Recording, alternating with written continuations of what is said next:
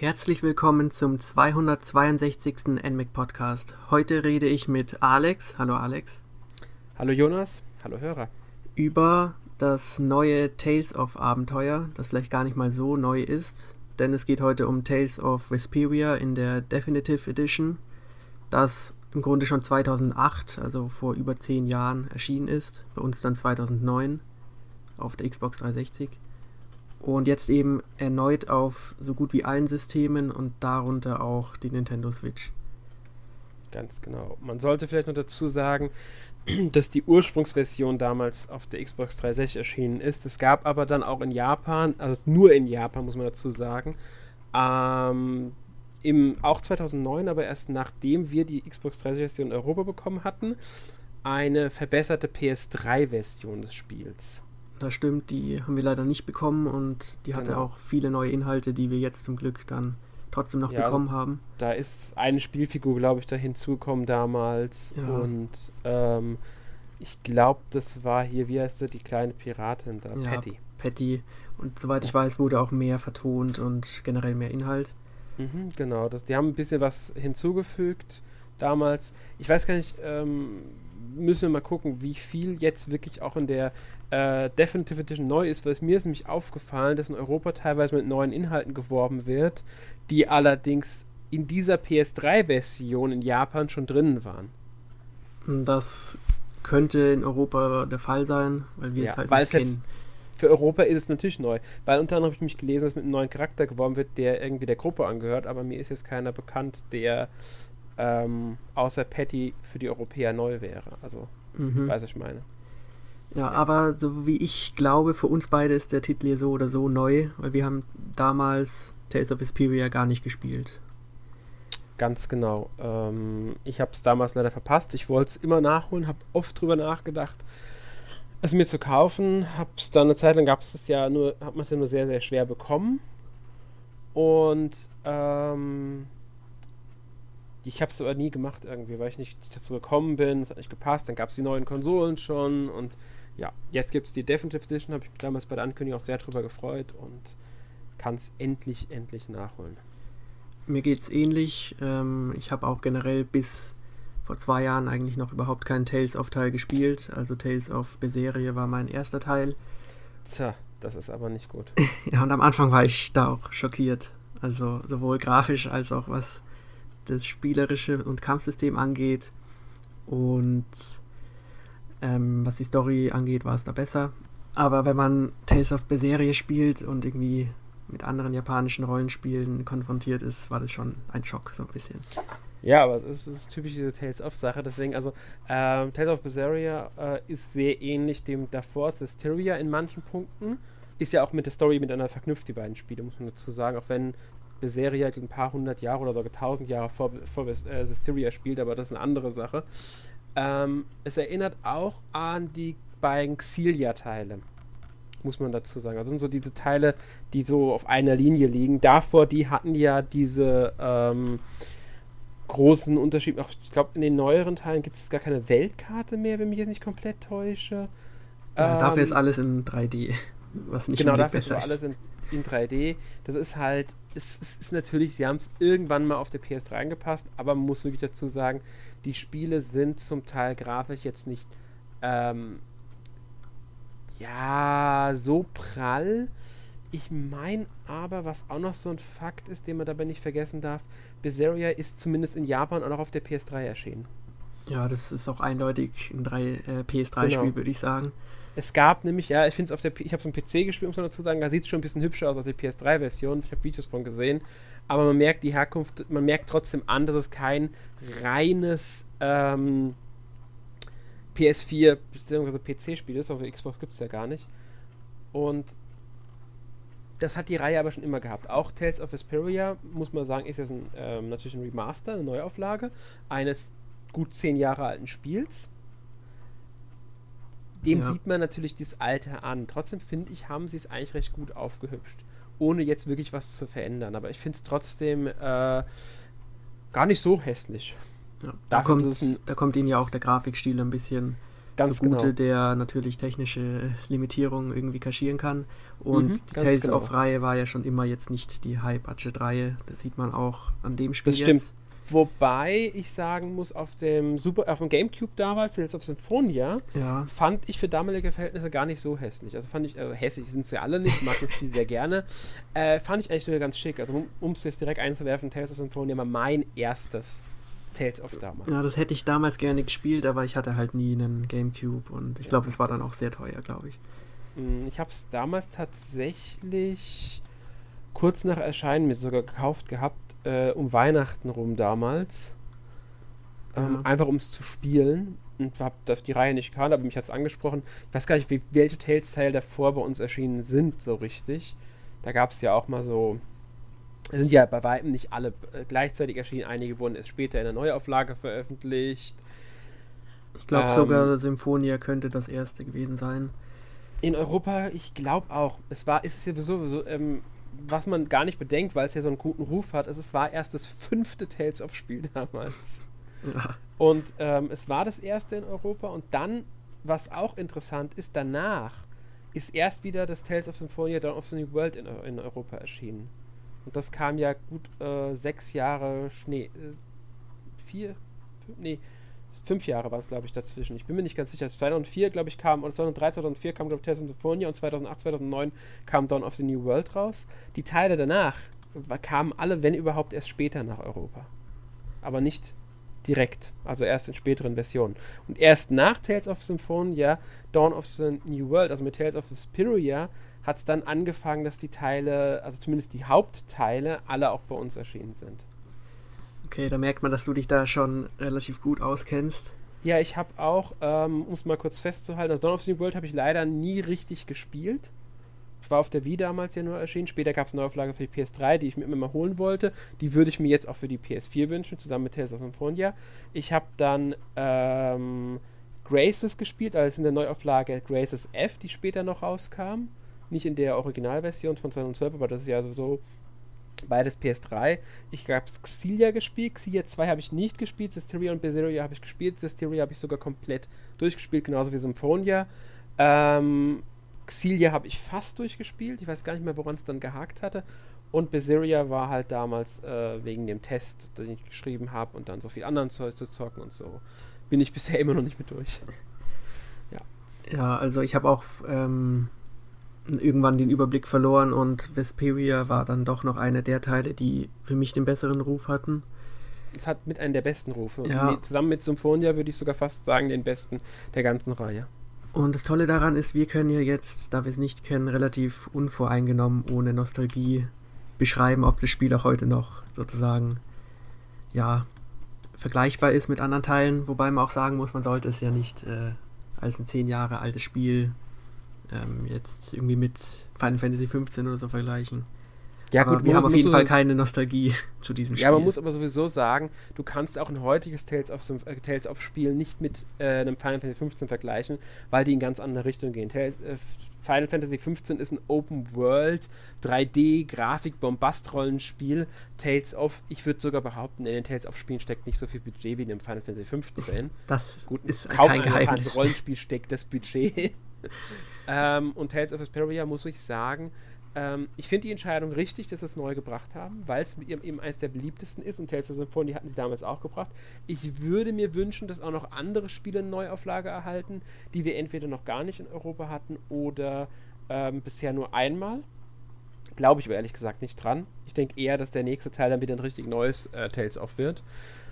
Irgendwann dieses oder nächstes Jahr könnt, ähm, viel, werden sie was ankündigen, denke ich. Äh, die arbeiten bestimmt schon an einem. Ja, wird langsam und, Zeit. Ähm, ja, und ich finde es halt einfach gut, weil Tales of Vesperia ist so ähm, eines der wichtigsten Spiele der Reihe, würde ich mal behaupten. Eben auch wegen dem guten Ruf. Ich bin mir jetzt gar nicht sicher, ich habe immer nah angeguckt gehabt, wie das Spiel damals bewertet wurde. Die Wertungen waren eigentlich recht hoch. Also die, die, die ähm, waren so im höheren 80er-Bereich oder ähm, 8 Punkte. So. Ich glaube, die Famitsu hatte damals 35 Punkte von 40 gegeben. Ja, gut. Ähm, ich muss da noch etwas beichten. Nämlich ja. habe ich mir wenig Trailer und auch wenig äh, Infos zu dem Spiel im Vorhinein durchgelesen. Und die Hauptfigur, Yuri ja. ähm, Lowell, ist ja ein, ja, ich weiß nicht, ein Draufgänger, ein mhm. Tagelöhner. Ich dachte wirklich, dass ähm, die Hauptfigur weiblich ist. die gesamte Zeit. Also bis ich das Spiel gestartet habe und dann wurde es mir klar, weil nur auf Screenshots will ich schon behaupten, dass die Figur auch eine Frau sein könnte. Also sie, äh, wenn du am Anfang vom Spiel, bevor du in die, äh, noch in der Unterstadt unterwegs bist, bevor du zum, Br zum Brunnen gehst, zum kaputten ähm, Blastia, vorher in die Kneipe gehst, die da ist, in das Gasthaus und da mit dem einen redest, mhm. dem einen alten Mann, glaubt er auch im ersten Moment, dass du ein hübsches Mädchen bist und später, wenn du ihn wieder ansprichst, sagt er, ähm, erzählt er, dass ein hübsches Mädchen da war und meinte, was, das warst du, schneid dir die Haare ab oder irgendwie sowas kommt dann noch. Also die, die spielen mit diesem äh, Element auch in dem Spiel tatsächlich. Oh, da bin ich, ich ja beruhigt. Hab, ja, ich persönlich habe das Problem nicht, ähm, weil ich es halt auch wusste und ich, wenn man halt das Gesicht sieht, erkennt man schon, wenn man mit Anime Erfahrung hat, dass er männlich ist. Das, das klar, wenn man es weiß, ist es einfacher und auch wie er seine, äh, sein Oberteil trägt und so, das ist dann klar. Ja. Genau, ich habe mich ja damit ähm, nicht auseinandergesetzt und. Das, äh, ist logisch, kann passieren. Ähm, man sollte vielleicht noch anmerken, also was ich gerne wüsste von dir, spielst du mit japanischer oder mit englischer Synchro? Also ich habe erstmal mit japanischer angefangen, wie ich es halt meistens mache, weil es halt das mhm. Original mhm. ist. Hab dann nochmal auf Englisch gewechselt, die fand ich jetzt nicht sonderlich schlecht, aber bin dann trotzdem bei der japanischen geblieben.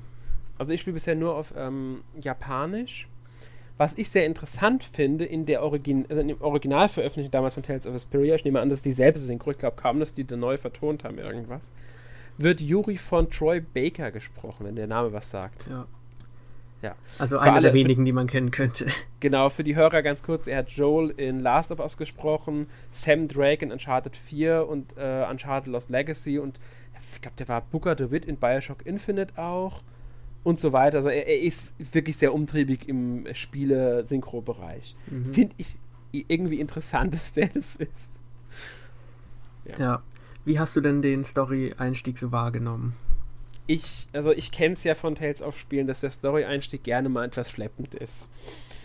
Ähm, das haben viele Tales of Spiele, die ich gespielt habe. So, ich sage nur Tales of Graces F, dass sich wirklich, wirklich Zeit lässt, wie ich finde. Ich glaube, du spielst die ersten zwei, drei Stunden sogar noch als Kinder mit den Hauptfiguren oder Jugendliche zumindest, hm. äh, wenn ich mich richtig erinnere. Ähm, trotzdem, ja, da ich es gewohnt bin von der Reihe und nichts anderes erwartet habe, hat es mich jetzt auch nicht wirklich sonderlich gestört. Ähm, ich habe es gerne so, äh, habe es gerne gespielt, war interessiert an den Charakteren und an der Welt. Ähm, einfach mal das Ganze kennenlernen, einfach mal so ein bisschen reinkommen. Klar, es hätte einen schnelleren Start geben können, man hätte ein bisschen äh, peppiger starten können. Hätte, auch, hätte ich auch nichts gegen gehabt, ganz klar. Ähm, Wäre aber halt kein Tales of, glaube ich. Also es ist aber so das Typische, dass das alles so ein bisschen erstmal gemächlich beginnt und sich Zeit lässt, bis man dann endlich mal die erste Stadt verlässt, bis das erste Gebiet verlässt, mal ein bisschen weiter rausgeht, neue Charaktere trifft und so weiter. Äh, ja, das dauert halt immer ein bisschen es gibt sogar immer diese, also häufiger diese Punkte in den Tales of Spielen, ist mir schon nur aufgefallen. Du erlebst, hast im Grunde diese Geschichte. Hier ist es ja, ähm, um es kurz zu erwähnen, ich denke, es ist kein zu großer Spoiler. Yuri verlässt die Stadt unter anderem, weil er einen Dieb fangen will, der was Wichtiges aus der Unterstadt halt gestohlen hat, wo er wohnt. Also die Stadt ist, die Hauptstadt vom, von dem Kaiserreich ist in Unterstadt, Mittelstadt und Oberstadt eingeteilt. Man kann schon denken, in der Unterstadt leben die Armen, in der Mittelstadt die Normalen und in der Oberstadt ist nur, ist nur der Adel unterwegs. Und denen ist das Wichtiges gestohlen worden, was sie unbedingt brauchen. Und ähm, er macht dran, diesen Dieb zu verfolgen. Und das zieht sich dann schon eine ganze Weile, bis dieser Story-Arc, sag ich mal, gelöst ist und das Spiel so richtig, richtig beginnt. Genau, wobei ich den Einstieg in der Stadt gar nicht so schlecht fand. Ich habe dann irgendwie nur den Überblick über die Motivation verloren, warum die Figuren jetzt tatsächlich loslaufen. Klar, es gab dann die, eben das gestohlene Objekt, das sehr wichtig war, mhm. aber man trifft dann ja schnell auf andere Figuren. Das ist jetzt kein Spoiler, aber man ähm, trifft ja dann auf Estelise, die Prinzessin des Reiches, die einen anschließt. Estelle oder so. mhm. Generell diese Namen. Und ich würde es einfach Estelle nennen, weil es einfach ist und sie eh so genannt wird. Genau. Und die will zum Beispiel eine bestimmte Person finden. Und ich weiß nicht so genau, warum jetzt die jetzt dann alle zusammen rumlaufen und dann gibt es auch später ja, also, wieder Leute, die sich anschließen. Gut, das stimmt, aber bei, also bei Yuri und Estelle kann ich es schon verstehen. Die treffen sich ja in dem Schloss, äh, kommen daraus zusammen weg und ja, sie folgt ihm mehr oder weniger, weil er sie zum Ausgang führt. Aber der Ausgang ist ja mehr, also da ist schon das hin, irgendwo klar. Weil eigentlich wollen sie sich ja trennen, dann tauchen aber die Soldaten auf und sie fliehen dann doch zusammen und so weiter. So, dass, dass sie zusammen aus der Stadt rausgehen und er sie im Grunde dann weiter begleitet, kann ich aus seiner Sicht verstehen, weil er sie beschützt. Weil ja. er dann doch dieses Bewusstsein hat, ich muss sie beschützen irgendwo. Das ist, passt zum Charakter. Das wurde mir vermittelt. Ähm, und dass sie ihn begleitet, liegt daran, weil er nun mal, also kann ja sagen, sie will Flynn finden. Das ist der beste Freund von Yuri. Das ist jetzt auch kein großer Spoiler, finde ich. Wobei Freund in Anführungszeichen, auch ein bisschen Rivale, wie man es halt kennt aus solchen Spielen. Und ähm, weil sie durch Flynn weiß, wer Yuri ist, hat sie, denke ich, ein gewisses Vertrauen zu ihm und glaubt, dass sie äh, mit ihm reisen kann, um Flynn zu finden.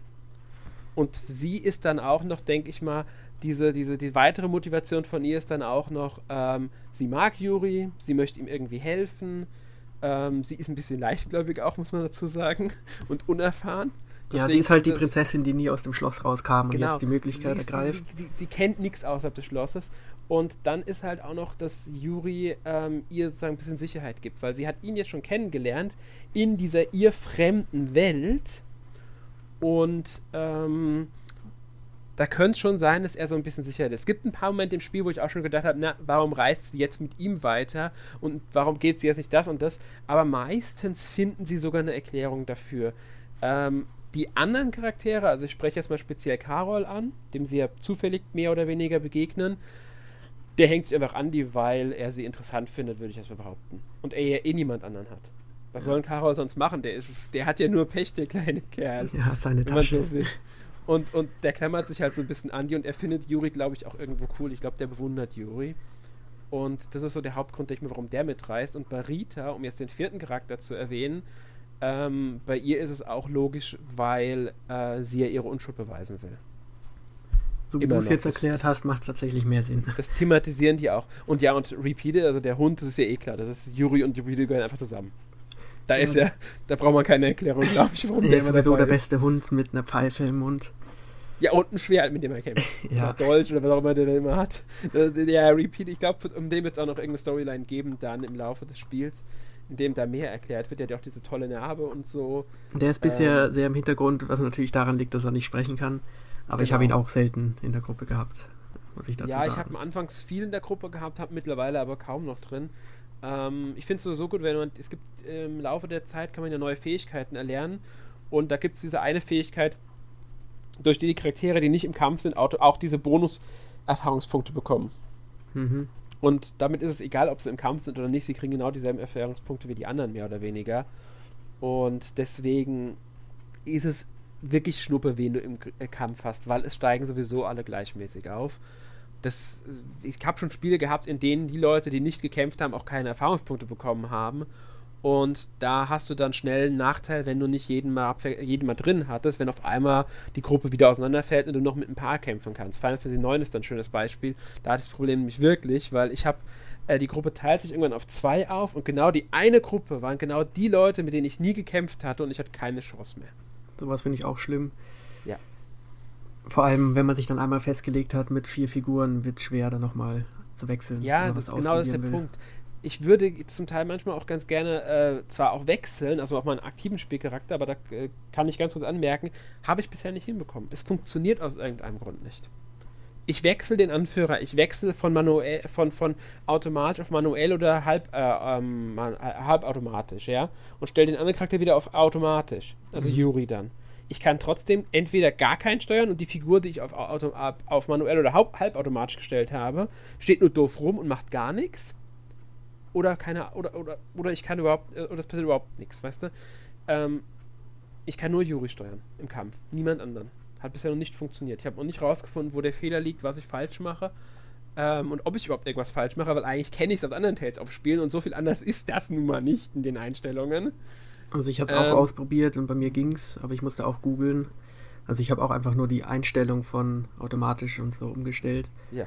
Aber es ist nicht wirklich intuitiv, bis man das herausfindet. Aber ich muss dazu sagen, ich spiele auch am liebsten mit Yuri, weil wenn es einen Hauptcharakter gibt, wechsle ich ungern zwischen den Ja, anderen. ich auch hauptsächlich mit ihm. Ich wollte nur mal Judith dann ausprobieren als Beispiel, weil ich die kurz hatte und wollte, dachte mal, okay, probier's das mal mit ihr, wie es sich mit ihr kämpft.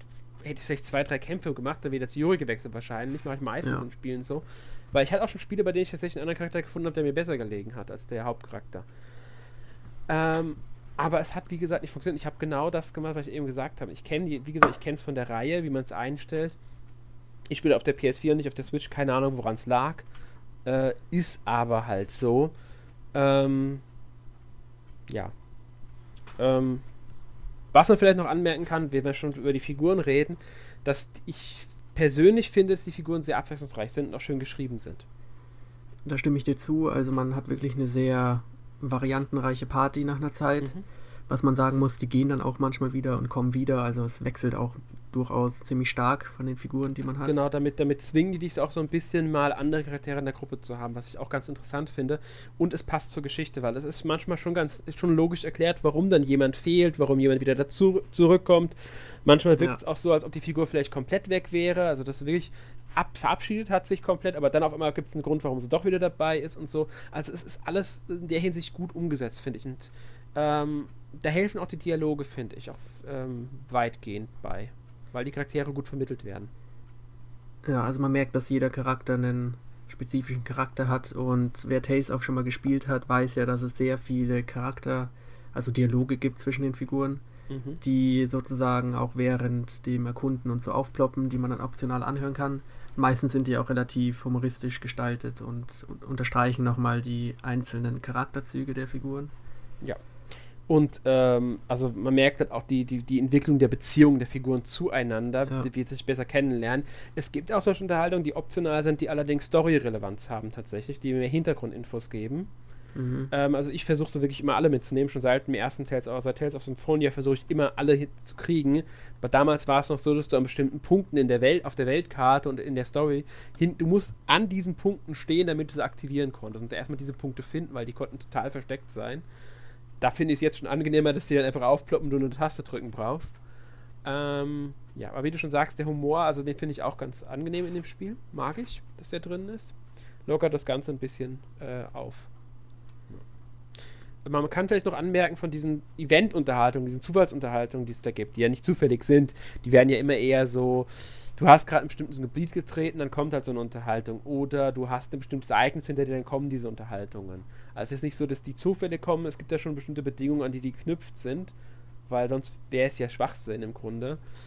Ähm, da gibt es neue in der Version. Also die gab es in der, in der PS3-Version damals in Japan, aber in Europa auf der Xbox-Version gab es diese Gespräche nicht. Also es sind definitiv mehr drin, als man in der ursprünglichen Europa-Version weiß. Ob die Definitive Edition jetzt neue bekommen hat, weiß ich nicht. Macht Sinn. Ja.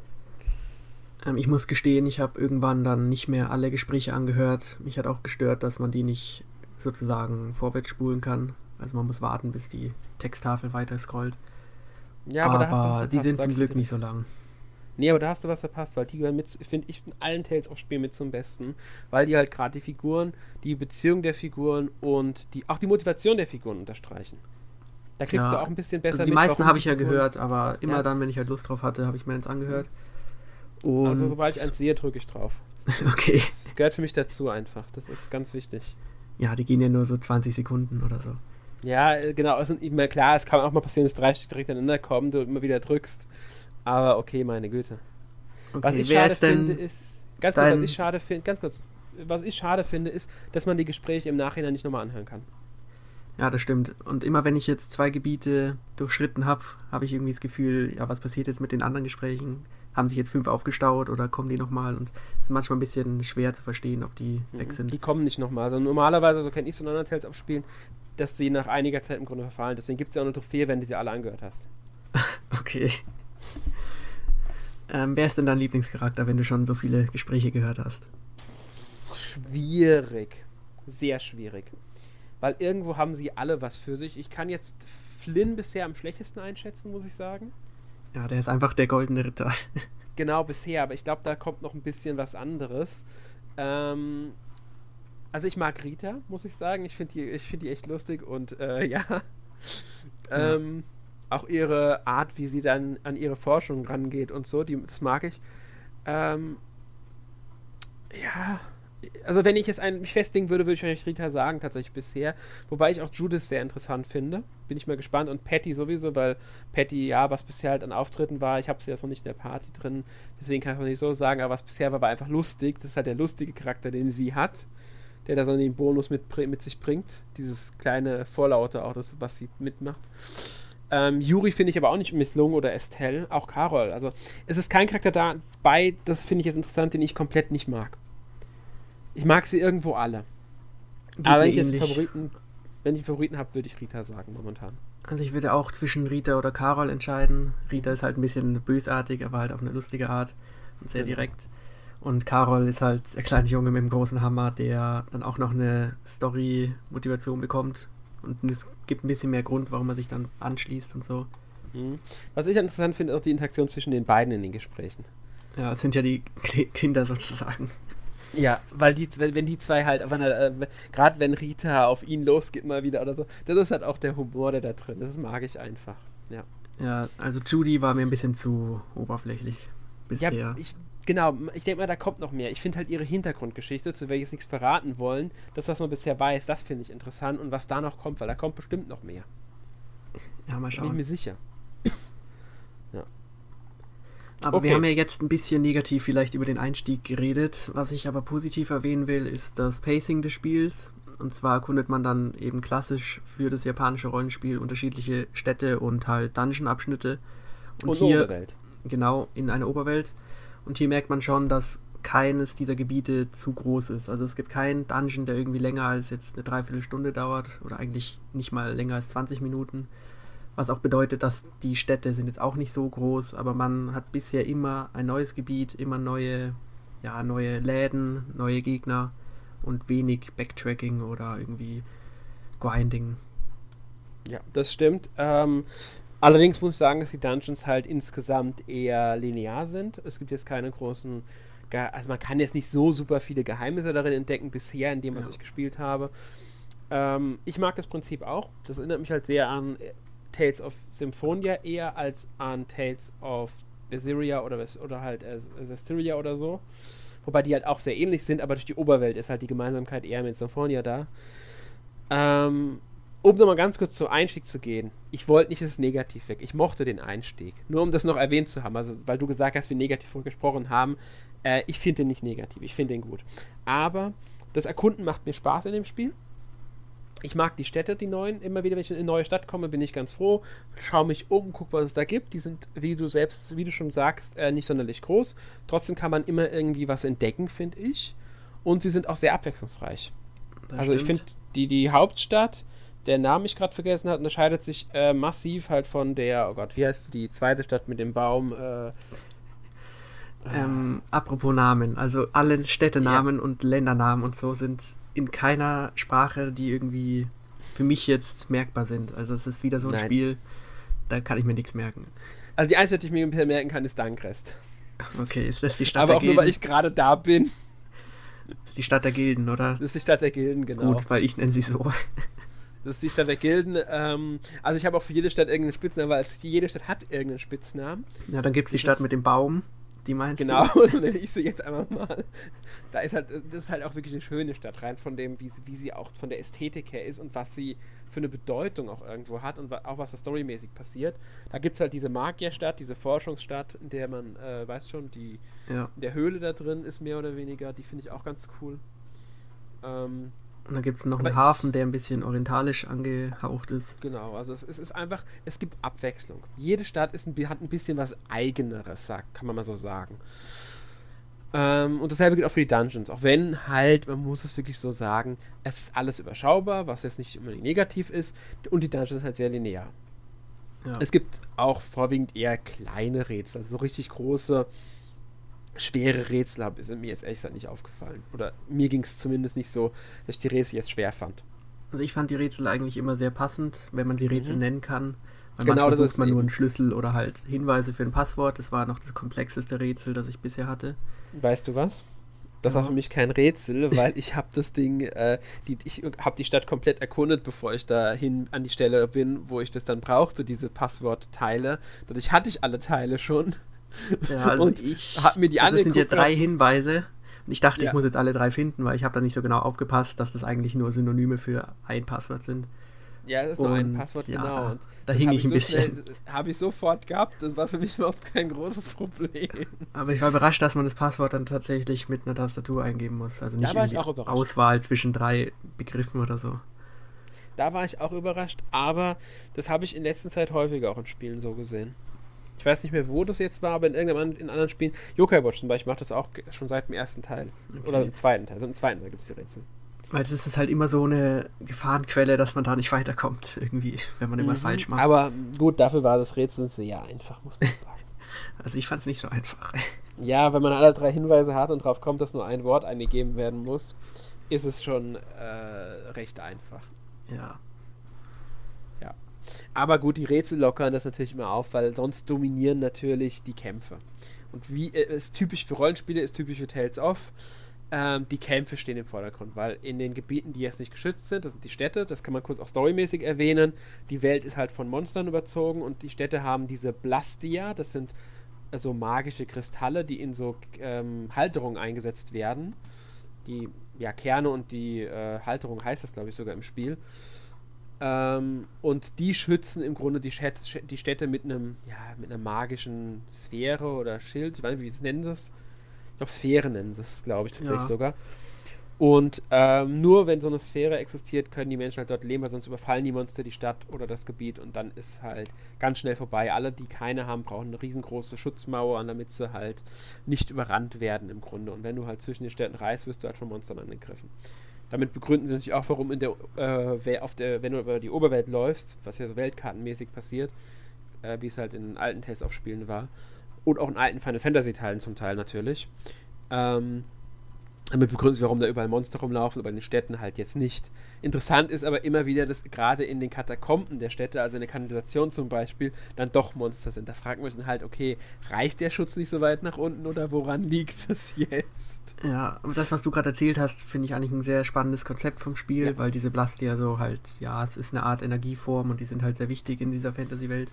Genau. Und Dazu die werden dann auch noch storytechnisch relevanter. Und genau. ich hoffe, sie werden noch relevanter, als sie es jetzt sind. Die werden, sind also storytechnisch sehr relevant, wie ich finde, weil zum Beispiel Rita erforscht das Zeug ja auch und da gibt es irgendwie Formeln, die damit eine Rolle spielen.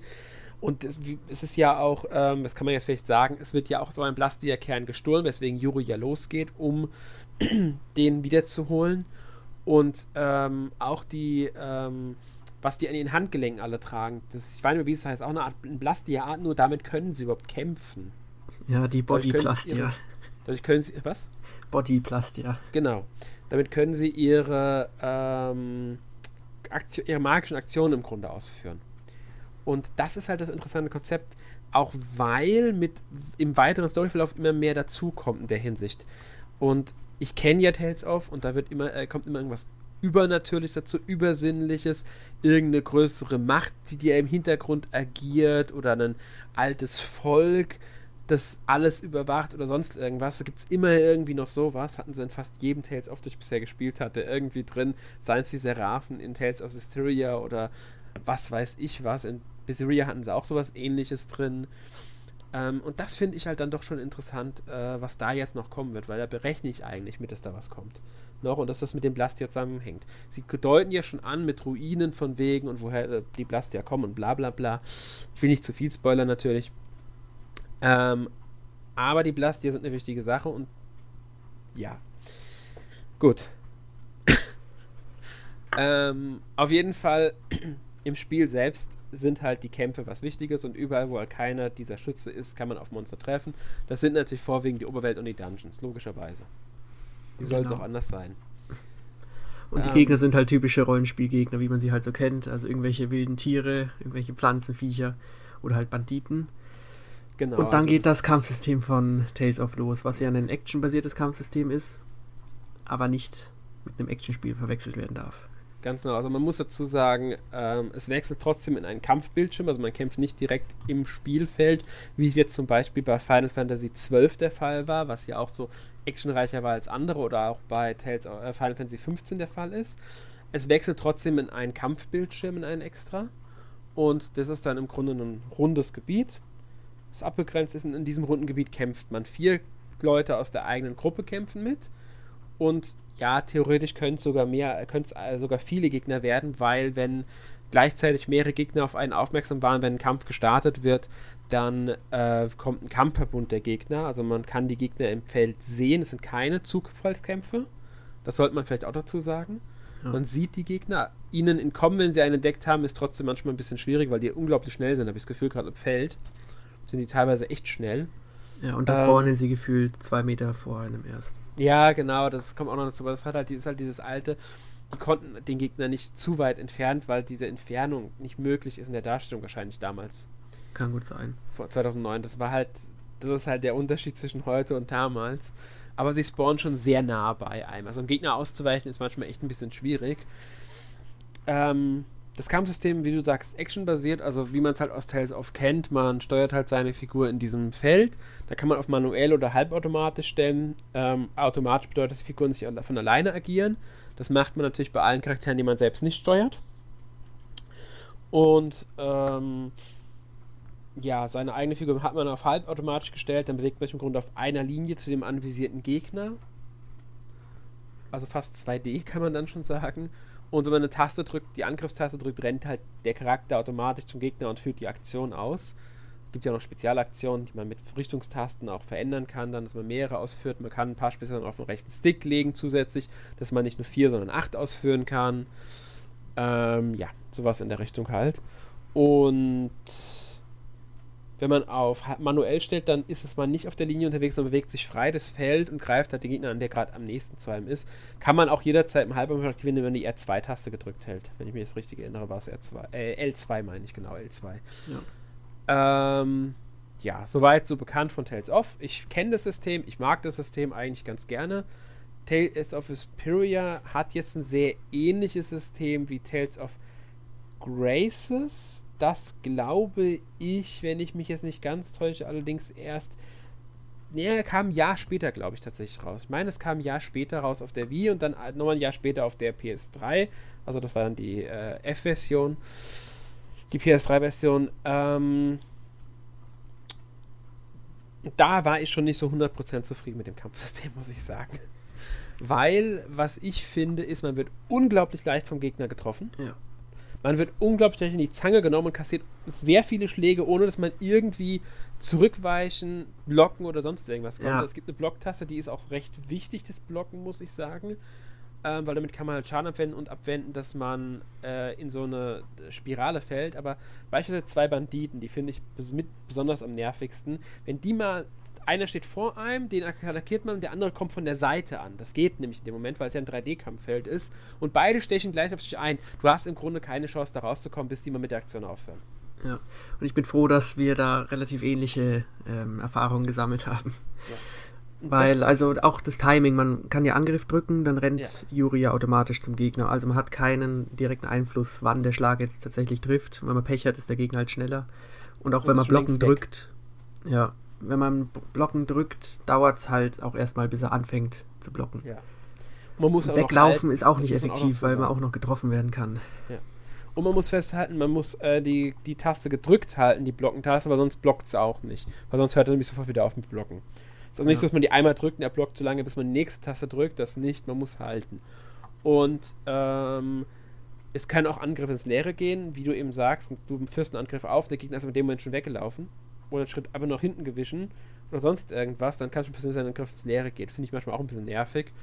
Ähm, am schlimmsten finde ich aber wirklich dieses Trefferdings, dass du wirklich eingekesselt werden kannst von Gegnern, ohne dass du irgendwie was dagegen machen kannst. Ja, Und, sehr unbefriedigend. Äh, ist es auch, weil du manchmal wirklich Treffer kassierst, die komplett unnötig sind, die du aber auch nicht wirklich verhindern konntest, weil ähm, ich finde, das Kampfsystem ist zu stark auf Blocken ausgelegt äh, auf schnelles Blocken und kurzfristiges Blocken. Dafür ermöglicht es dir aber, äh, da, dafür ist es aber zu langsam, das Blocken. Es wird nicht sofort eingeleitet. Und dann hat mich noch gestört, du kannst nur drei Schläge am Stück ausführen, außer ja. du hast deinen Überlimit aktiviert. und nach drei Schlägen macht er erstmal eine Pause und dann mhm. muss er erstmal neu ansetzen. Dann schmeißt er sein Schwert in die Luft und eidelt rum, als hätte er die ja. Zeit dafür. Und natürlich wird äh, für die Gegner dann schon längst eine Aktion aus. Klar, es gibt eine Zurückweichen-Möglichkeit und so weiter. Das sind aber alles auch Tastkombinationen. Da muss man, glaube ich, irgendeine Schultertaste plus irgendeine andere Taste drücken und damit man nach hinten weicht und so. Das ist alles auch nicht so schnell ausgeführt im Normalfall. Ja. Also ich und finde, es fühlt sich nicht wirklich griffig an alles. Und du ja. hast es schon erwähnt, es gibt Überlimit. Das ist eben eine Fähigkeit, die man irgendwann freischaltet. Und ich finde, alle Fähigkeiten, die man freischaltet, sind irgendwie dafür da, um das Kampfsystem, so wie es aktuell existiert, irgendwie zu verbessern. Also irgendwie ein bisschen zu helfen, damit es nicht so ja. krampfig ist. Weil durch Überlimit kann man dann halt ähm, so viele Angriffe machen, wie man will. Aber Was schade ist, wenn der Gegner am Boden liegt, weil dann trifft man nicht mehr. Ganz genau. Man muss aber dazu sagen auch, dass ähm, der, das Überlimit halt auch wirklich nur ähm, dann funktioniert, wenn es halt gerade da ist. Das heißt, es muss aufgeladen sein. Und mhm. das geht halt, indem man getroffen wird oder selbst trifft. Und dann dauert es halt wirklich nur ganz kurz, finde ich. Ich finde, es ist sehr schnell wieder vorbei. Ja, vor allem, wenn man gerade irgendwie einen Gegner besiegt hat, dann muss man erst einen neuen finden und dann ist die Leiste schnell leer. Ja. Ganz genau. Und auch dieses Überlimit kriegt dann noch eine Stufe drauf. Das will ich ja. nicht spoilern, was das macht, aber das ist auch da, um ein weiteres nerviges System auszuhebeln. Also irgendwie, sie haben ein System, was jetzt mir nicht so gut gefällt und versuchen es dann mit Spezialtechniken zu retten irgendwie, aber... Wahrscheinlich war es nicht so geplant, sie wollten halt einfach immer wieder was Neues hinzufügen, was ja auch in Ordnung ist. Ich habe auch schon schlimmere Kampfsysteme gesehen, ja. aber es, es hat schon starke Macken, finde ich. Und ähm, gerade wenn man alleine unterwegs ist, was ja gerade zu Beginn ist, kann das sogar auf einem normalen Schwierigkeitsgrad dazu führen, dass man einen Übungskampf oder einen eigentlich leichten Kampf schlichtweg deshalb verliert, weil man gegen zwei oder drei Gegner auf einmal kämpft, man selbst aber alleine ist und auf einmal in so einer Hakenaktion drin ist, dass mehrere Gegner auf einen einhauen, man einfach keine Chance mehr hat und dann ist man ganz schnell tot. Ja, also der erste Endgegner, da dachte ich, ich habe ja. irgendwie das Kampfsystem nicht kapiert oder so. Zum Beispiel der erste Endgegner. Musste man so viel blocken. Ja. Und da finde ich halt schade, dass der Schwierigkeitsgrad so unausgegoren ist, weil normal finde ich zum Teil schon etwas härter, stört mich grundsätzlich jetzt nicht. Ich habe die Tales of Spiele grundsätzlich auf dem Schwierigkeitsgrad gespielt. Ähm, und dass man etwas höhere Trefferpunkte einkassiert, sehe ich auch komplett ein. Da stört mich wiederum, dass man nur 15 Heilgegenstände von jedem mitnehmen kann und dass die eigenen Charakter, also die Begleiter, die teilweise echt inflationär benutzen. Ja. Und man das jedes Mal wieder verbieten muss und das manchmal mehrmals im Kampf, da wird man natürlich auch noch durch abgelenkt. Ja. Ähm, aber das immer dann zur Seite gestellt. Äh, was ich eigentlich sagen wollte, war. Scheiße. Also mir ähm, geht's genauso. Der Schwierigkeitsgrad, also ich finde normale Kämpfe sind viel zu einfach, dann denke ich, ja, läuft. Und dann kommt der nächste Endgegner und da ist man in 30 Sekunden tot, weil er halt einfach das, ähm, das Aggro auf den Hauptcharakter zieht oder so. Genau, aber das ist halt wieder der Punkt, das hängt davon auch davon ab, wie viele Leute man in der Gruppe hat und wie man in der Gruppe hat. Weil ich finde es zum Teil auch nicht so schlimm, wenn ich mit vier Leuten unterwegs bin. Das finde ich nur ganz schlimm, wenn ich alleine bin. Was mhm. mich viel mehr stört, ist die Balance zwischen den Schwierigkeitsgraden. Normal ist schon, finde ich, recht ordentlich. Es ist spielbar, keine Frage. Ich sterbe auch nicht andauernd. Ich bin jetzt vielleicht zwei oder dreimal, wenn es hochkommt, gestorben. Auf normal, also wirklich seltenst. Und das eine Mal einfach nur, weil ich falsch eingeschätzt habe, das Spiel beim ersten Endgegner halt, weil ich ja auch alleine war in dem Moment. Ähm, was mich stört, ist, wenn du auf leicht stellst, du nimmst ja kaum Schaden. Ja. Du nimmst dir wirklich, die treffen ein, zwei, drei Trefferpunkte, wir nehmen die ja gar nicht ab. Das heißt, du verlierst im normalen Schwierigkeitsgrad zum Teil sogar bis zu 100 in, äh, Lebenspunkte auf einmal oder sogar noch mehr, wenn es ein richtig heftiger, heftiger Treffer ist. Und auf leicht verlierst du nur einen, da fehlt für mich ein Zwischenschritt. Also da hätten sie ruhig ein, das, das jetzige Leicht sie sehr einfach machen sollen und dazwischen noch ein Leicht, dass, die, dass das wirklich dazwischen steht so ein bisschen. Weil momentan ist das sehr ein, also das leichten Schwierigkeitsgrad ah ja, wenn du die Kämpfe nicht spielen willst, so nach dem Motto. Weil da kannst du theoretisch auch dumm rumstehen und die, die alles auf automatisch machen lassen. Du brauchst selbst nicht spielen. Weil äh, da müsste sich der Computer schon sehr dämlich anstellen, dass das, du die Kämpfe verlierst, außer bei Brustkämpfen, die dann ein bisschen härter nochmal sind. Da sollte man dann, aber äh, und die einzige Bestrafung vielleicht ist, dass man kein Ranking bekommt. Ähm, und das Ranking hat eigentlich nur Einfluss darauf, ob du in der Rangliste gelistet bist. Ich habe auch auf normal angefangen und dann kam halt ein Endgegner in einem Wald, der war mir dann irgendwie zu heftig und ich wollte halt nicht grinden, weil ich dachte mir halt, das ist halt schon ein Spiel, wo auch die äh, Story für mich zumindest im Vordergrund steht. Mhm. Und nachdem mir das Kampfsystem nicht gefallen hat, wollte ich damit jetzt nicht so viel Zeit verbringen. Und dann habe ich halt einfach auf leicht gestellt und es war vielleicht ja. sogar ein bisschen zu einfach, aber man muss nicht mehr nachdenken. Nee, also leicht ist, finde ich, zu einfach und normal kann, kann je nach Spielertyp und auch Gefallen am Kampfsystem, ist ja auch immer so die Frage, wie gut kommt man am Kampfsystem klar und ich finde es halt einfach nicht so intuitiv, ohne es jetzt komplett schlecht reden zu wollen, mhm. weil es hat natürlich auch seine Momente. Ähm, aber ich finde, da gefehlt ein Zwischenschritt zwischen den beiden Schwierigkeitsgraden. Also ich bin der Meinung, es gibt ja noch einen schweren, den habe ich noch gar nicht ausprobiert. Ähm, und ich weiß jetzt schon, es gibt bestimmt Spieler, die jetzt sagen, ihr seid nur äh, zu schlecht für das Spiel oder stellt euch noch nicht so an oder sowas. Ja. Aber ich bin der Meinung, und das ist einfach jetzt auch ein Plädoyer, äh, Plädoyer für die Leute, die in Spielen schlichtweg nicht so gut sind oder die nicht so viel Wert auf den Schwierigkeitsgrad legen, sondern lieber die Story erleben wollen, gleichzeitig aber zumindest eine gewisse Herausforderung haben wollen. Weil so hast du nur die Auswahl zwischen ja schon recht ordentliche Herausforderung, bei der du auch mal äh, wirklich Probleme bekommen kann und das nicht, weil du zu schlecht bist, sondern weil das Kampfsystem dir Steine in den Weg legt und einem, ah ja, das Kämpfen ist komplett irrelevant. Du erlebst genau. ja die Story. Und das finde ich falsch. Da gehört ein Zwischenschritt dazwischen zwischen die beiden. Und der fehlt mir persönlich. Das ist das, was ich im Schwierigkeitsgrad kritisiere. Ansonsten habe ich kein Problem damit. Ich spiele vorwiegend auf normal. Ich habe auch schon mal auf äh, leicht gespielt, wenn ich alleine unterwegs war, bin ich ganz ehrlich weil mit Yuri alleine macht mir das Kampfsystem schlichtweg keinen Spaß. Ja, da man braucht die anderen Leute, die abgelenken und so weiter. Ja, da ist es für mich einfach nur Frust dann. Ja. Wenn ich alleine kämpfen muss, ähm, auch wenn es nur ein Übungskampf ist, gegen irgendwie, um neue Funktionen einzuführen, ist mir scheißegal. Ich stelle nach Möglichkeit auf leicht, weil es für mich einfach nur frustrierend wird dann. Mhm. Und es gibt ja auch keine richtigen Checkpoints. Du wirst, musst zum letzten Speicherpunkt zurück, wenn du stirbst. Finde ich auch nicht schlimm. Ist in vielen Spielen so. Habe ich jetzt echt kein Problem mit gibt Spiele, bei denen ich es viel schlimmer finde, wenn du keine Rücksetzpunkte hast, als bei dem jetzt. Ähm, ja. Auch wenn es schon mal passieren kann, dass du einen ganz schönen Spielfortschritt verlierst. Aber ich, ich finde die Speicherpunkte weitgehend fair gesetzt. Meistens weiß man, entweder kommt ein Endgegner oder eine wichtige Sequenz nach dem Genau, also, die, die, die, also vor jedem Endgegner gibt es einen Speicherpunkt. Ja, das ist vielleicht äh, spielen wir es ja auch falsch, aber ich habe per se auch kein Problem mit äh, schwierigeren Spielen oder schwierigeren Schwierigkeitsgraden. Du spielst aber, ja auch Dark Souls, oder? Ja, aber das, das würde ich jetzt nicht als Vergleich anziehen. Ich meine nur, weil, um als, als Beispiel zu nennen, dass du kein Problem mit höheren Schwierigkeitsgraden hast. Ja, aber es, die Sache ist halt, es muss mir dann schon gefallen und hier ist es genau. leider nicht der Fall. Was aber auch wegfällt, wenn man es auf leicht spielt, ist, dass natürlich irgendwie Belohnungen wie tolle Waffen oder neue Fähigkeiten irrelevant werden, weil man kann einfach mit dem jetzigen Bild, wie ich es habe, das Spiel wahrscheinlich durchspielen und ich müsste nie wieder einkaufen gehen oder irgendwas umstellen. Da bin ich mir nicht ganz sicher, weil ich glaube, die Bosskämpfe werden mit der Zeit äh, so, dass du mehr Schaden nimmst, wenn du zu schlechte Ausrüstung hast. Also deine Ausrüstung hat auch im leichten Schwierigkeitsgrad eine gewisse Auswirkung, die ist allerdings sehr minimal. Ich könnte mir vorstellen, dass man im Laufe des Spiels hin und wieder neue Ausrüstung braucht. Ja, bestimmt. Aber aber zum Beispiel, es gibt viele Artes, also Techniken ja. und Fertigkeiten, die man freischaltet, die irgendwelche Prozentboosts ermöglichen. Ja. Und die ploppen halt in Regelmäßigkeit auf und irgendwann war es mir auch egal, die alle neu auszurüsten. Ja, also man muss dazu sagen, es gibt ja einen Unterschied bei dem Spiel zwischen Artes und Fähigkeiten. Die Fähigkeiten mhm. erlernt man, ich glaube, fast nur durch die Waffen, oder? Genau, man also man, jede Level, Waffe hat ein oder zwei neue Fähigkeiten und wenn man bis die Waffe zu drei haben die. Okay.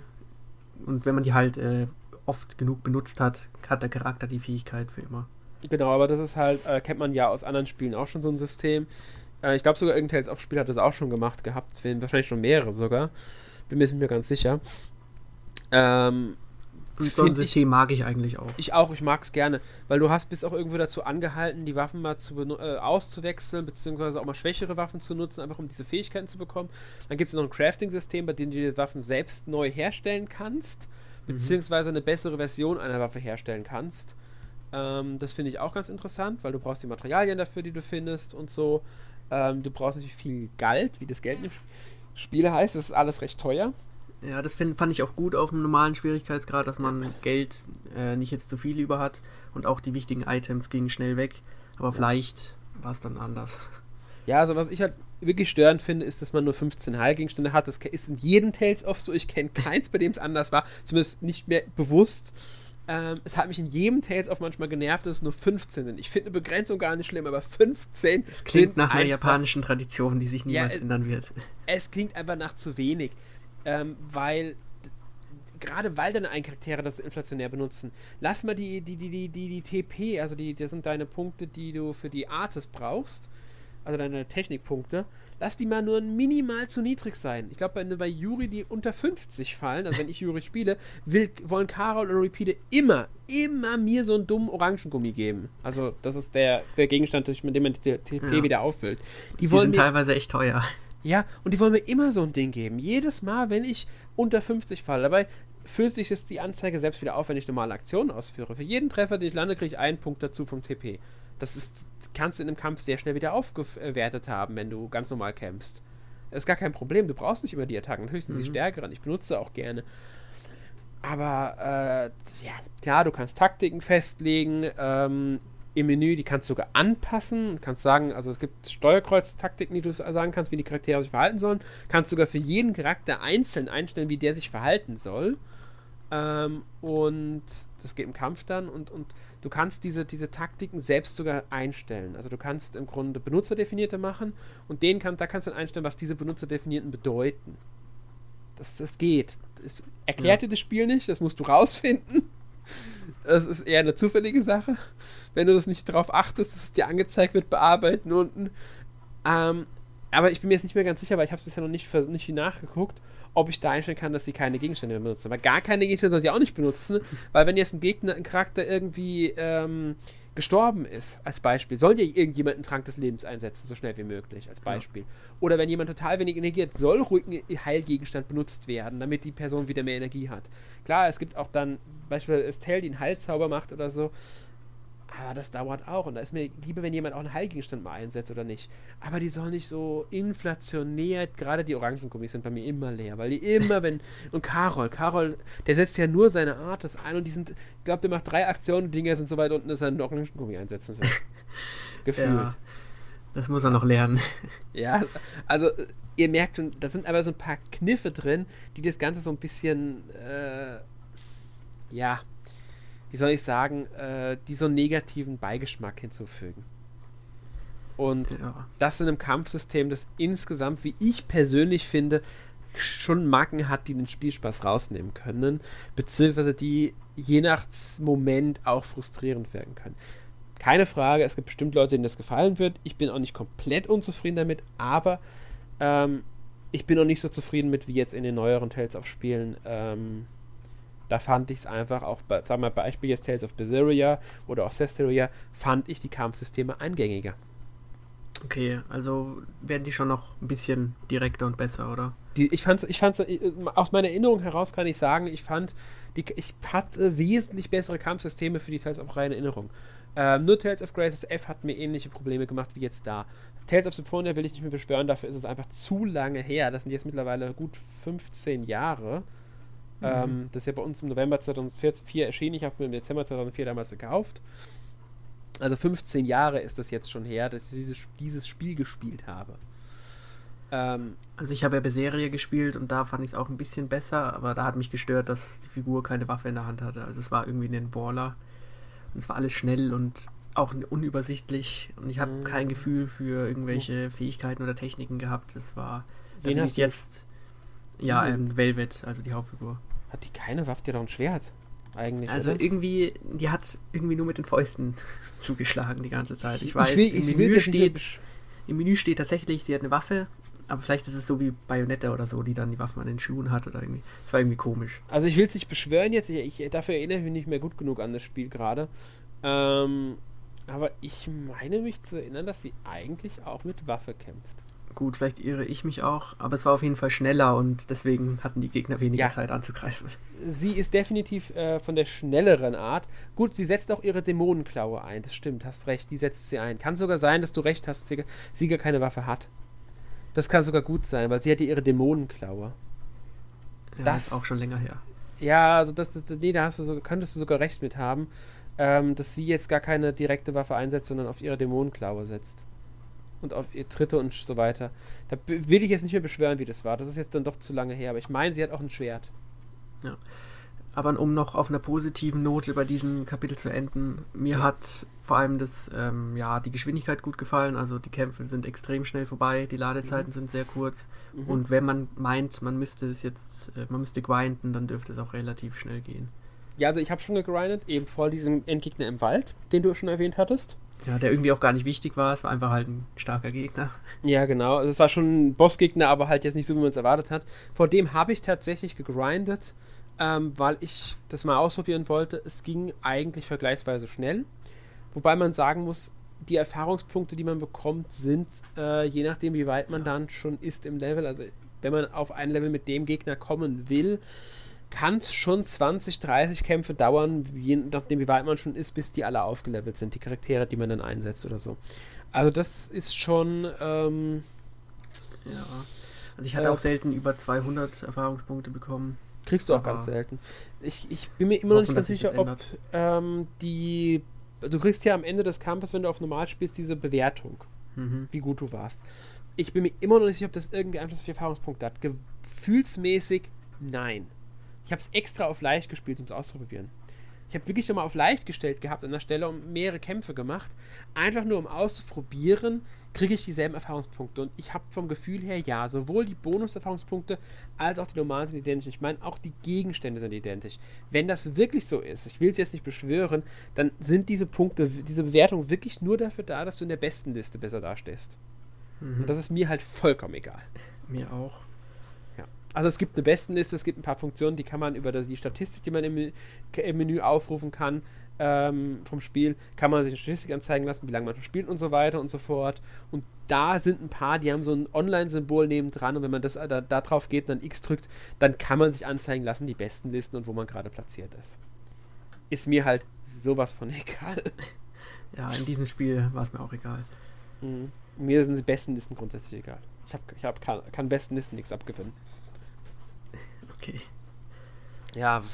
Also was es ja noch gibt, ist das Kochen-Feature. Das ist ja auch ein Teil der Reihe, ja. die ja immer irgendwie wichtig sind. Ich weiß mir gar nicht, ob es in jedem Spiel Kochen gibt, aber in fast, also ich würde sagen, in allen, die ich gespielt habe, gibt es auf alle Fälle die Kochenfunktion. Bei Tales of Symphonia gab es sogar noch die Funktion, dass am Ende des Kampfes jemand kocht hast. Du hast einen Charakter festgelegt und ein Menü und dieses Menü wurde nach jedem Kampf zubereitet, um die Energie und äh, TP zurückzugeben. Mhm, also so ist es ja jetzt auch, nur halt, dass alle es können, oder? Ja, aber nee, du kochst ja nicht automatisch nach dem ähm, Kampf, du kochst ja nur übers Hauptmenü. Echt? Ich meine schon, oder kochen die automatisch nach dem Kampf? Nee. Also man kann im Hauptmenü kochen, aber irgendwie kann man auch nach dem Kampf halt über die Pfeiltasten, ich weiß nicht, ob man Ach. da kocht oder isst, aber auf jeden Fall kann man da halt dann auch seine Werte wieder regenerieren. Ja gut, es gibt äh, gut, okay, kann sein, das habe ich jetzt gar nicht mehr so, habe ich jetzt gar nicht so darauf geachtet. Also ich weiß, dass du äh, in Tales of Symphonia konntest du einstellen, dass der und der soll das und das Gericht nach dem Kampf zubereiten und ja, aber Kochen war schon immer wichtig, dadurch kann man seine Energie aufbessern, man kann TP zurückbekommen oder auch Bonus-Features äh, bekommen, zum Beispiel besseren Angriff, bessere Verteidigung, solche Sachen ja. halt. Aber auch das System wird dann irgendwann egal, wenn man auf leicht spielt. Ja, und es ist auch auf normal weitgehend egal. Also ich denke sogar selten dran, muss ich ehrlich sagen, weil ähm, Rezepte kriegt man von diesem Koch, den muss man erstmal treffen. Dadurch hat man insgesamt kriegt man relativ langsam neue Rezepte, wie mhm. ich finde. Ähm, und im Endeffekt ist es eigentlich auch fast egal, wen man kochen lässt, weil es keine Verbesserungsstufe wirklich gibt. Früher gab es dann noch ein Aufleveln, wie gut ist denn die Person im Kochen, wie gut ist die Person da drin und so weiter. Ähm, das fehlt mir so ein bisschen. Es hat keinen Einfluss darauf, wen man kochen lässt, außer vielleicht, dass es bei Yuri ist eher gelingt als bei Estelle, aber das lässt sich nicht absehen. Und ähm, ja, außer dass du halt einen kleinen Boni Bonuseffekt hast, den brauchst du im Normalfall nicht, außer für Bosskämpfen vielleicht. Also. Und da will man ja dann eigentlich, da kommt es ja eigentlich zu spät, weil man erst nach dem Kampf kocht. Also ja. ein bisschen komisch. Ja, du kannst vor dem Kampf ja ein Menü kochen, wenn du willst. Ja, ich das weiß aber nicht, ja essen die Leute dann das direkt, weil... Die essen direkt, ja, ja, glaub okay. schon. Ich meine schon, oder, oder die essen es vielleicht auch erst danach und ich weiß es gerade nicht mehr. Also du kannst es zubereiten und dann wird es erst danach gekocht.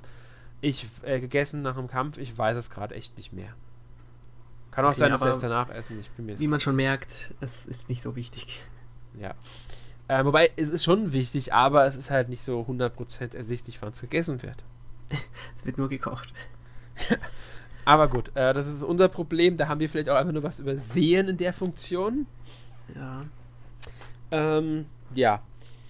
Über die Technik hatten wir ja schon mal geredet. Wir haben ja äh, gesagt, es ist halt natürlich eine Neuauflage, hat einen Anime-Look, Cell-Shading-Grafik. Ähm, es gibt ja fixe Kameraperspektiven eigentlich. Mhm, eigentlich immer fix, außer halt ja. halt auf der Oberwelt. genau, nur auf der Oberwelt kann man es bewegen. Ansonsten sind es fixe Kameraansichten. Ähm, was mich jetzt aber interessiert, weil ich es nicht auf der Switch gespielt habe, sondern auf der PS4, wie gut läuft es denn auf der Switch?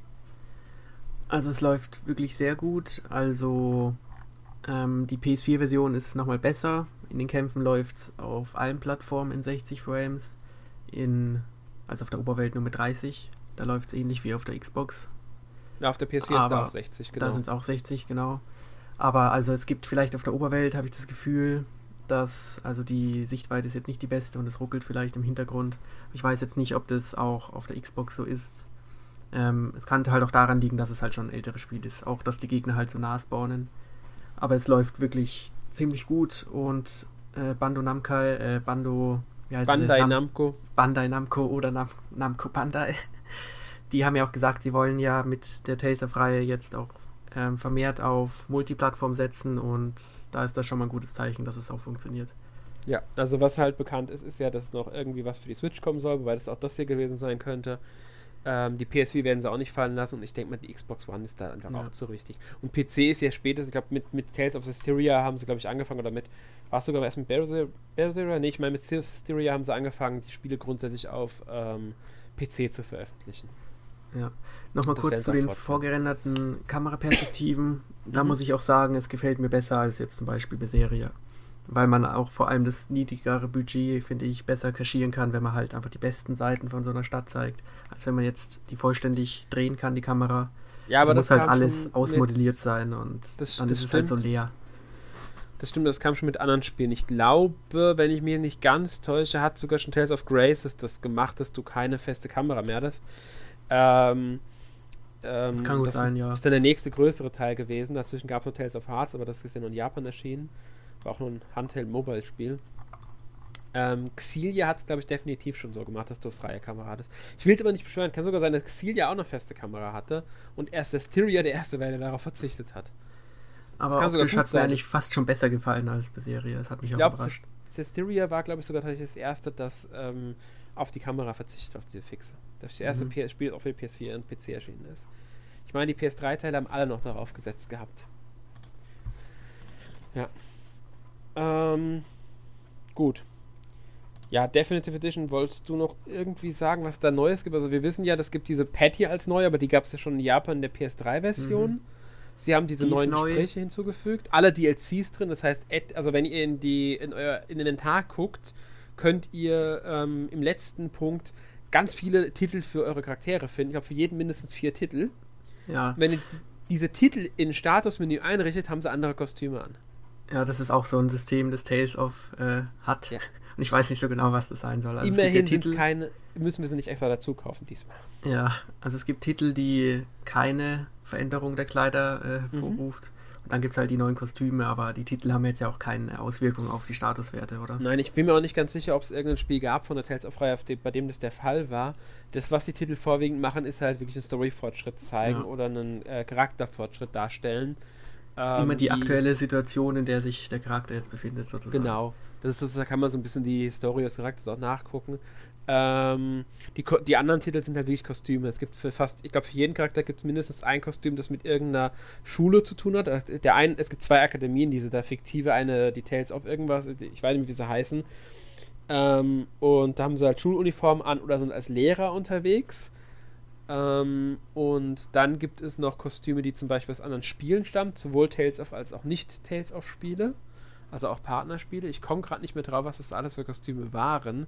Da waren ein paar aus Spielen dabei, bei denen denkt man wirklich so, okay, dass sie das jetzt drin haben, überrascht mich schon ein bisschen.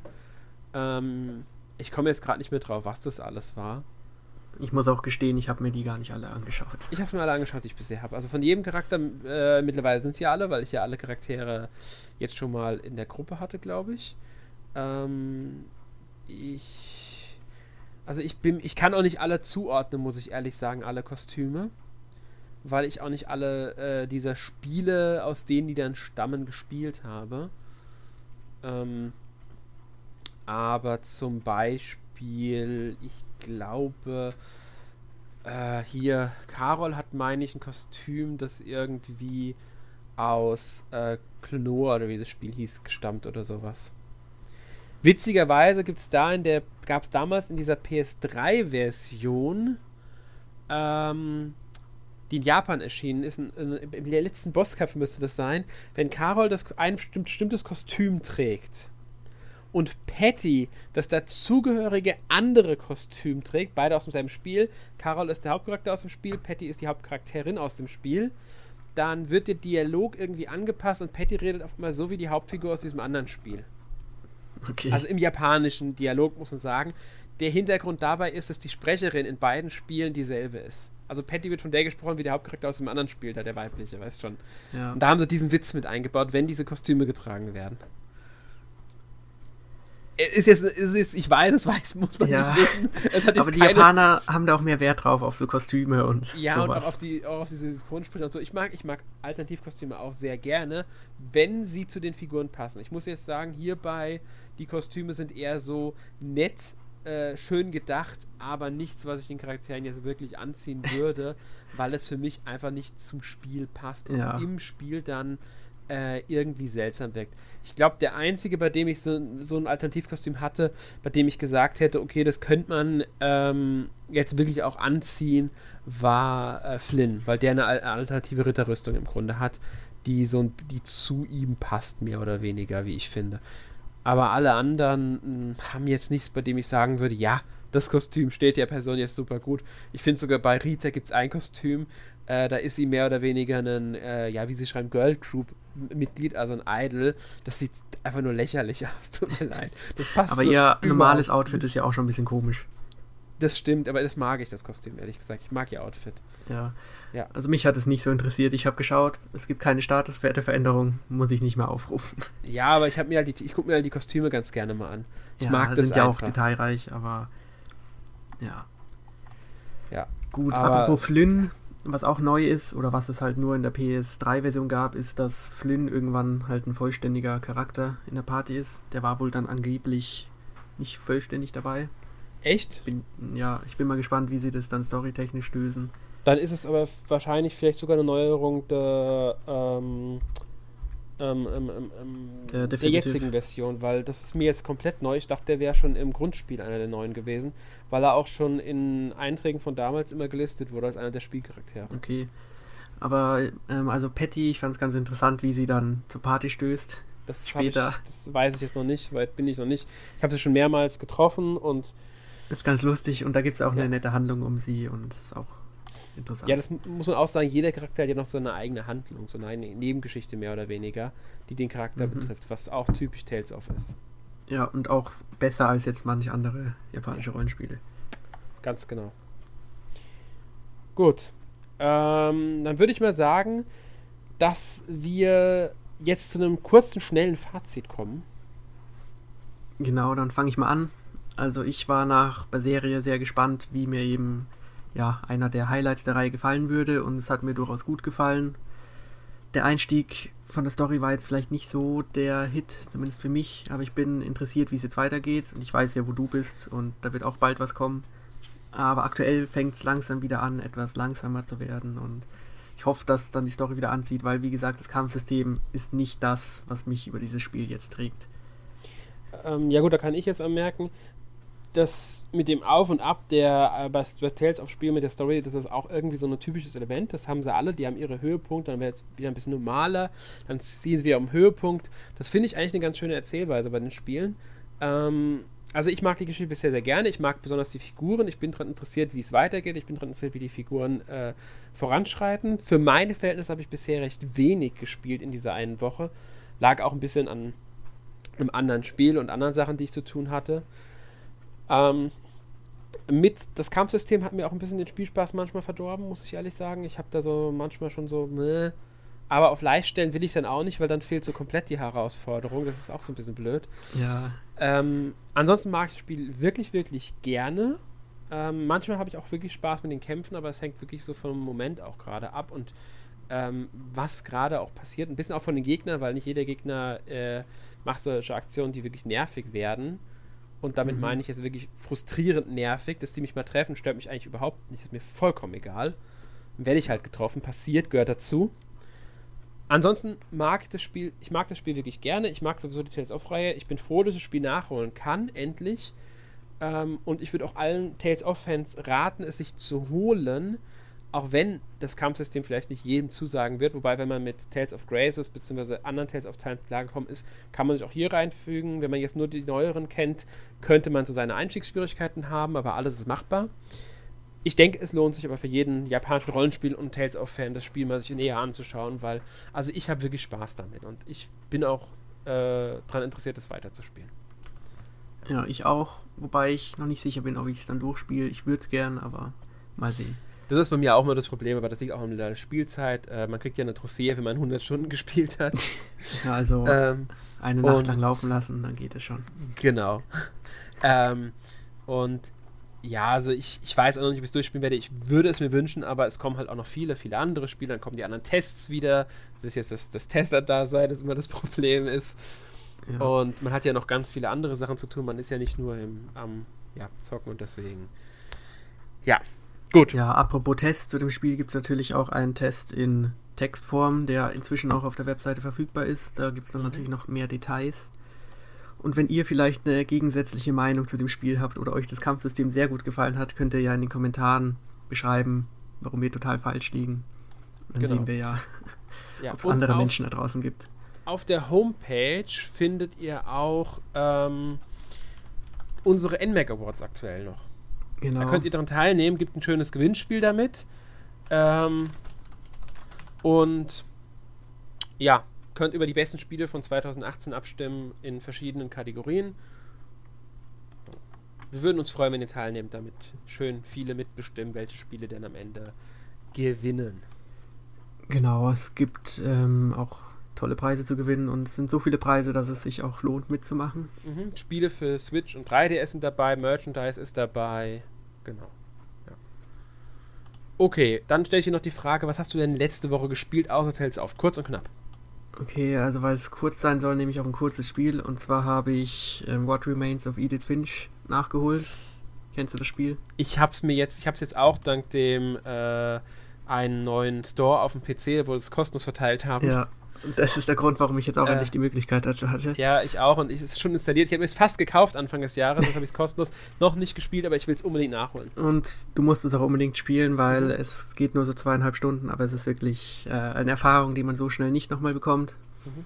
Und vor allem, wenn man halt ähm, Geschichten mag oder ja, so nette Verbindungen zwischen Gameplay und Story, wird es einem sehr gut gefallen.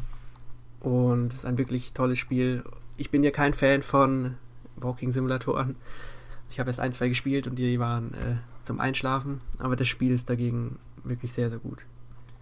Gut, und ich, ich glaube auch, ja, ich glaube auch, das ist so ein Spiel, da könnte man in ein paar Jahren nochmal drauf zurückblicken und da würde man auch ein paar Elemente, vor allem am Schluss, ja, zitieren oder vergleichen, was man da rausziehen kann und so. Und wie gesagt, geht kostenlos im Epic Store für eine Woche, glaube ich. Nee, noch ich glaube für zwei Wochen. Woche. Jetzt, jetzt noch eine Woche. Ich bin mir nicht genau sicher, wann der nächste Teil kommt, aber möglich, besser schnell gucken, ob es ja. denn überhaupt noch drin ist, wenn der Podcast jetzt erschienen ist, können wir das nicht versprechen, weil wir haben jetzt Ich glaube, es läuft noch genau eine halbe Woche. Ich glaube ja. auch, aber ich bin mir nicht ganz sicher. Ich habe die Daten jetzt nicht genau im Kopf, bis wann das Spiel jetzt drin sein soll. Und es läuft auch auf vielen PCs. Also mein PC äh, verwende ich eigentlich kaum zum Spielen. Am Anfang hat es ein bisschen geruckelt, aber es läuft sicher. Aber was genau. hast du denn gespielt? Ja, da kann ich auch direkt einleiten, weil ich werde nicht viel zu erzählen. Ich habe Onimusha Warlords gespielt. Mhm. Ähm, hat mir gefallen, aber ich würde sagen, da wir das nächste Woche im Podcast behandeln, das Spiel, reden wir dann nächste Woche drüber. Ja, da ist dann neben dir ist auch noch der Erik vielleicht dabei und ich habe es auch schon gespielt. Mhm. Und dann machen wir das zu dritt und schauen genau. mal, wie das nächste Remaster so angekommen ist. Ganz genau. Gut. Dann, dann denke ich mal, das war's für diese Woche. Danke fürs Zuhören und bis dann. Ciao. Bis dann. Tschüss.